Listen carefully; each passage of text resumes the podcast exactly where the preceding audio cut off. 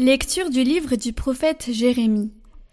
En ces jours-là, les prêtres et les prophètes dirent au prince et à tout le peuple Cet homme mérite la mort, car il a prophétisé contre cette ville. Vous l'avez entendu de vos oreilles. À son tour, Jérémie s'adressa à tous les princes et à tout le peuple. C'est le Seigneur qui m'a envoyé prophétiser contre cette maison et contre cette ville, et dire toutes les paroles que vous avez entendues. Et maintenant, rendez meilleurs vos chemins et vos actes, écoutez la voix du Seigneur votre Dieu. Alors il renoncera au malheur qu'il a proféré contre vous. Quant à moi, me voici entre vos mains. Faites de moi ce qui vous semblera bon et juste. Mais sachez-le bien, si vous me faites mourir, vous allez vous charger d'un sang innocent, vous-même et cette ville et tous ses habitants. Car c'est vraiment le Seigneur qui m'a envoyé vers vous proclamer toutes ces paroles pour que vous les entendiez. Alors les princes et tout le peuple dirent aux prêtres et aux prophètes Cet homme ne mérite pas la mort, car c'est au nom du Seigneur notre Dieu qu'il nous a parlé. Comme la protection d'Aïkam, fils de Shaphan, était acquise à Jérémie, il échappa aux mains de ceux qui voulaient le faire mourir.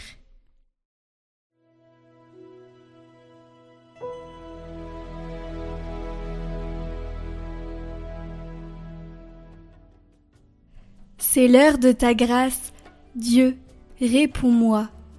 Tire-moi de la boue, sinon je m'enfonce. Que j'échappe à ceux qui me haïssent, à l'abîme des eaux que les flots ne me submergent pas, que le gouffre ne m'avale, que la gueule du puits ne se ferme pas sur moi.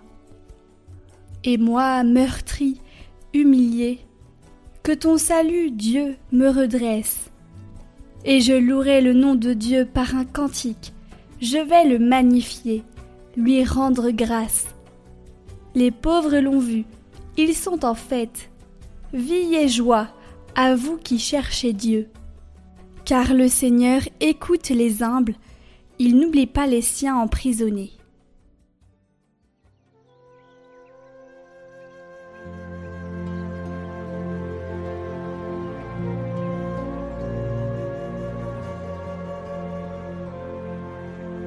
Évangile de Jésus-Christ selon Saint Matthieu.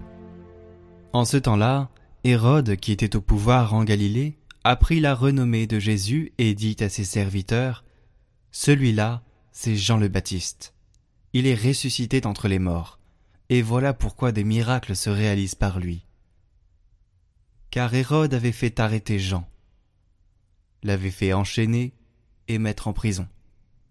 C'était à cause d'Hériodiade, la femme de son frère Philippe.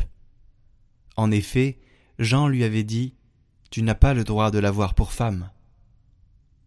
Hérode cherchait à le faire mourir, mais il eut peur de la foule qui le tenait pour un prophète. Lorsqu'arriva l'anniversaire d'Hérode, la fille d'Hérodiade dansa au milieu des convives, et elle plut à Hérode. Alors il s'engagea par serment à lui donner ce qu'elle demanderait. Poussée par sa mère, elle dit Donne-moi ici, sur un plat, la tête de Jean le Baptiste.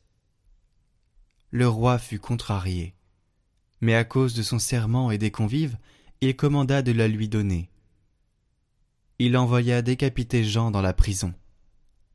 La tête de celui-ci fut apportée sur un plat et donnée à la jeune fille, qui l'apporta à sa mère. Les disciples de Jean arrivèrent pour prendre son corps, qu'ils ensevelirent. Puis ils allèrent l'annoncer à Jésus.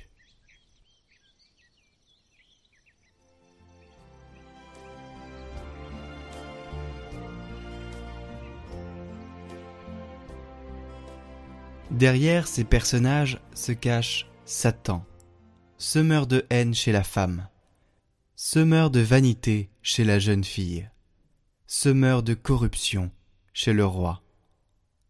Et le plus grand homme né d'une femme a fini seul, dans une sombre cellule de prison, à cause du caprice d'une danseuse vaniteuse, de la haine d'une femme diabolique et de la corruption d'un roi indécis.